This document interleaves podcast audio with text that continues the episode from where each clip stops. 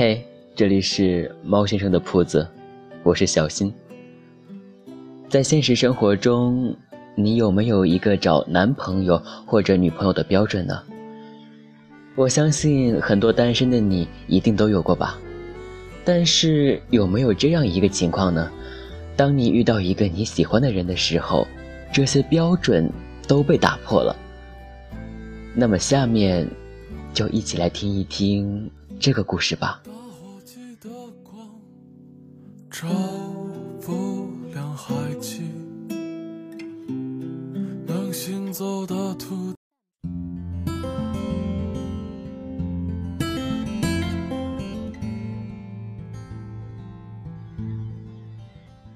你总会遇见一个打破你所有既定规则的人。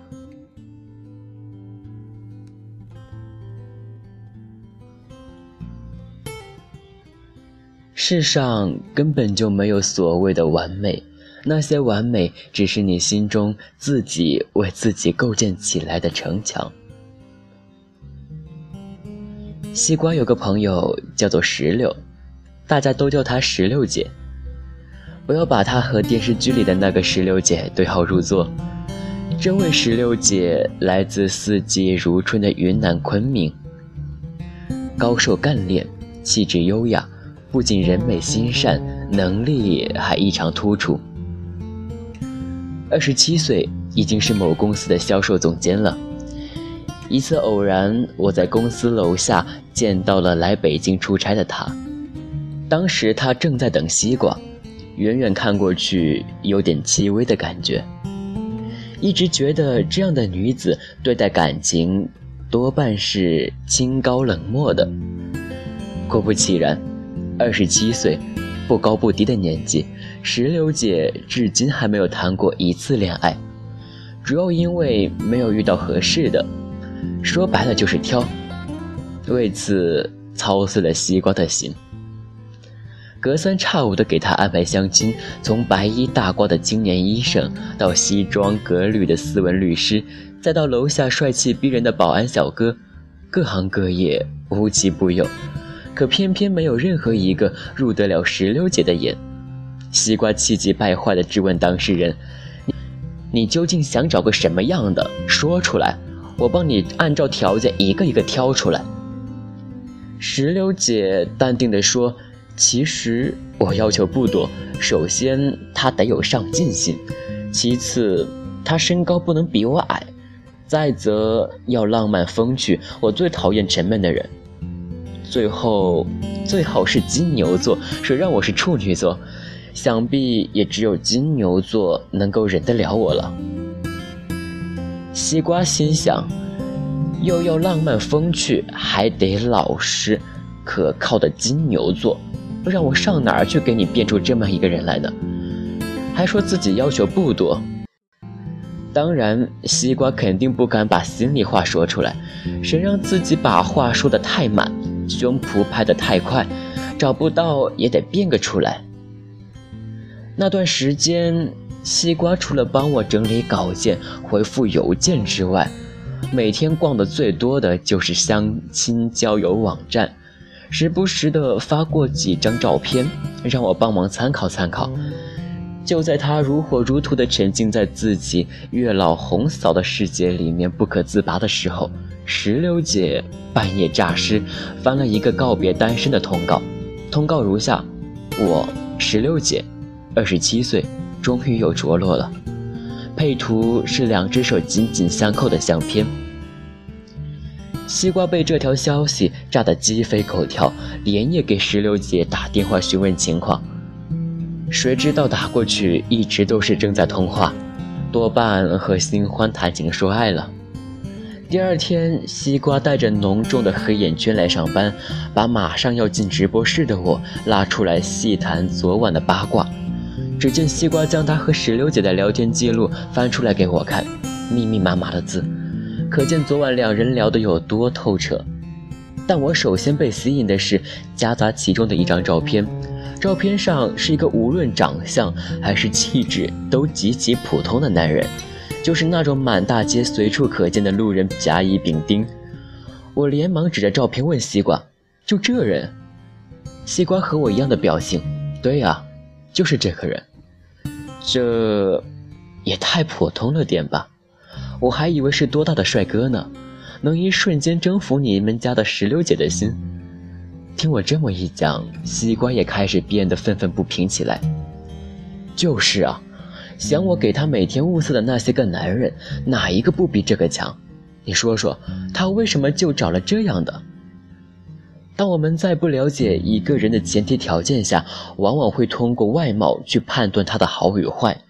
这种外貌普通、毫无气质的男人，去配我们美丽优雅、知性大方的石榴姐，这也太扯了吧！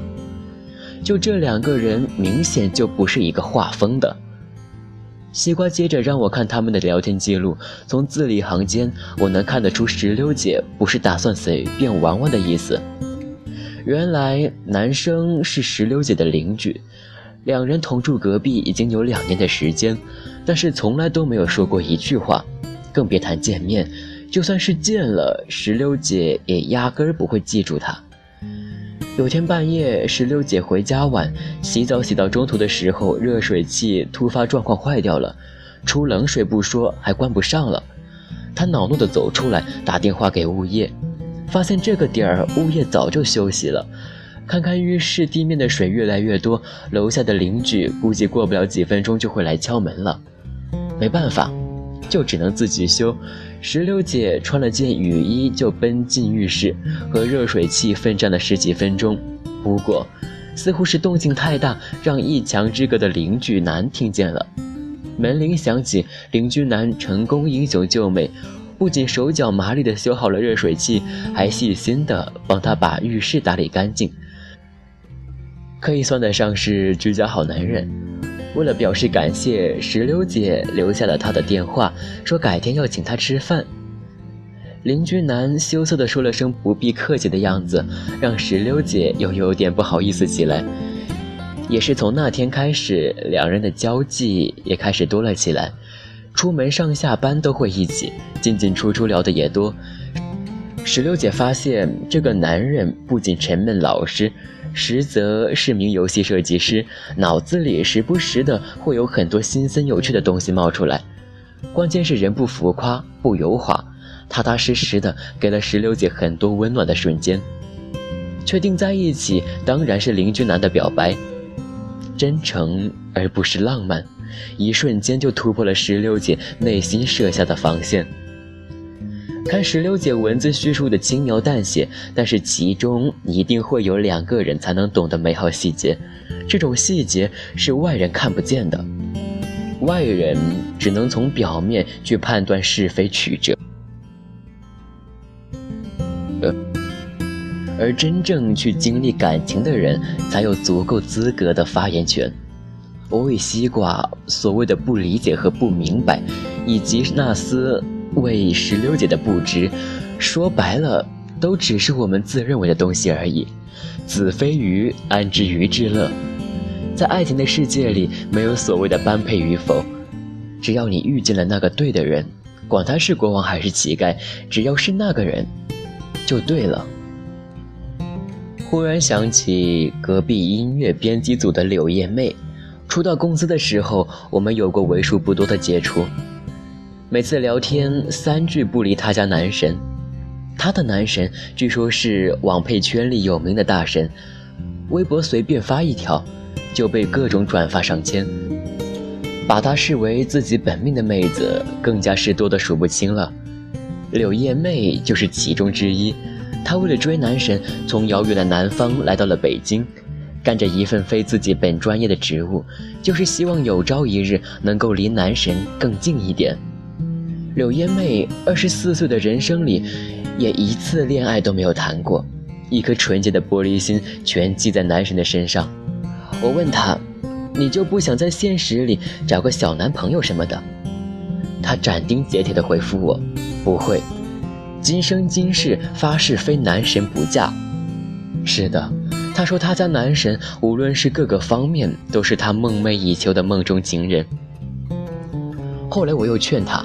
男神只是你活在二次元里的一种念想，你看，你连他本人都没有见过，更别提认识他、与他生活在一起了。他冷静下来的时候会说：“那我也要找个和男神一模一样的人才会结婚。”虽然一般都没有冷静下来的时候，在我默默为她未来老公默哀之际，意外的事情发生了。公司刚刚开完年会，柳叶妹就宣布正式告别单身，而和她在一起的，竟然是他们组的另外一个音乐编辑，一个平时看起来斯文淡定的刚刚大学毕业的，比他还小两岁的男生，身上也没有他形容的男神万分之一的光芒。我非常不解，这两个人平时都没有看出来有多少交集，怎么一下子就在一起了？后来，柳叶妹请我们组的人吃饭时，才听她谈论起他们的故事。原来，在我们不为人知的家业班里，两个人培养出了感情。小男生看似斯文柔弱，其实很懂得关心人。加班晚了，会主动给柳叶妹订餐，贴心的送她回家。偶尔两人加班空闲的时候，小男生还会拿起自己的吉他。在办公室里弹奏一曲，惹得柳叶妹兴趣盎然。小男生还会讲各种冷笑话，常常给她逗乐开心。男神只是远观而不可亵玩焉的梦中情人，而身边的这个，才是长久相伴的贴心之人。柳叶妹认识到这点之后，两个人就顺理成章的在一起了。关心之前他说过的那些非男神不嫁、誓死捍卫男神的决心，也好像变得不那么重要了。甚至后来想起来，都有点好笑幼稚的意味了。事实可见，真正喜欢一个人，无论你是否去预估和判断他是不是你心里曾经规划出来的百分之百之人。世上根本就没有所谓的完美，那些完美只是你心中自己为自己构建起来的城墙。总有一天，你会遇到一个人，他会用自己一颗纯真之心打破你的完美，让你心甘情愿地从城墙里面走出来。莫名想起了曾经的自己，在我年少的时光里面，也不止一次的幻想过。我未来喜欢的人，他的身高，他的职业，他的长相，然后用各种语言将他描述出来。他要有一米八以上的身高，长得最好能有吴彦祖那般帅气明朗，笑起来能够融化世界，穿着要干净斯文，性格要随和温柔，最好能弹一手好吉他，还要上得了厅堂，下得了厨房。再到后来，我喜欢的男生，他要能够懂我、知我、爱我，并且会做家务，能够给我足够的安全感，最后能有房有车，这样才不会觉得缺少安全感。再后来，我喜欢的男生，只要他能够珍惜我，时刻关心我，而且不能太丑，那就够了。可是后来我发现。我喜欢的男生和我想象中的完全不一样，每一个都不一样。虽然我没有和其中的任何一个携手走完一生，但是至少他们通通都推翻了我心里曾经拥有过的一些既定规则。而我也很庆幸自己没有因为他们的不符合就停止了自己的喜欢，因而错过彼此，遗憾终生。人飞的眼睛，那是没有离别的风景。忘掉名字吧，我给你一个家。傲寒我们结婚，在稻城冰雪融化我们结婚。在布满星辰斑斓的黄昏。哦，喊我们结婚。让没发生过的梦都做完。忘掉那些过错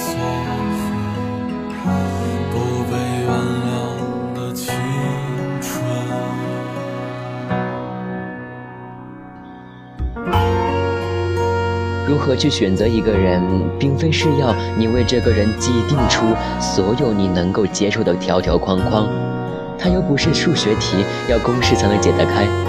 那些你所谓的心理设定，不过是你为自己画下的一个既定牢笼，困住你的思维，困住你的感情，困住你的自由选择。现实不是处女座，非要追求完美，找一个能够给你带来正能量的人在一起，遇见了就赶紧抓住，不要觉得和你心中的设定不一样，就觉得那是不对的，因为你呀。总会遇见那个推翻你所有的论点，给你的论文结尾画上一个完美句号的人。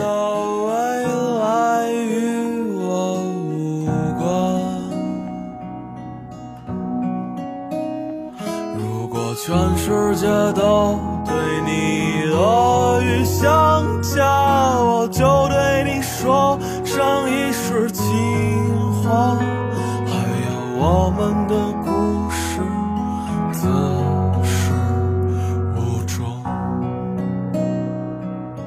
哦，和我们结婚，我们结婚，在稻城冰雪融化的早晨。哦，和我们结婚。布满星辰斑斓的黄昏。哦，喊我们结婚，我们结婚，让没发生过的梦都做完，忘掉那些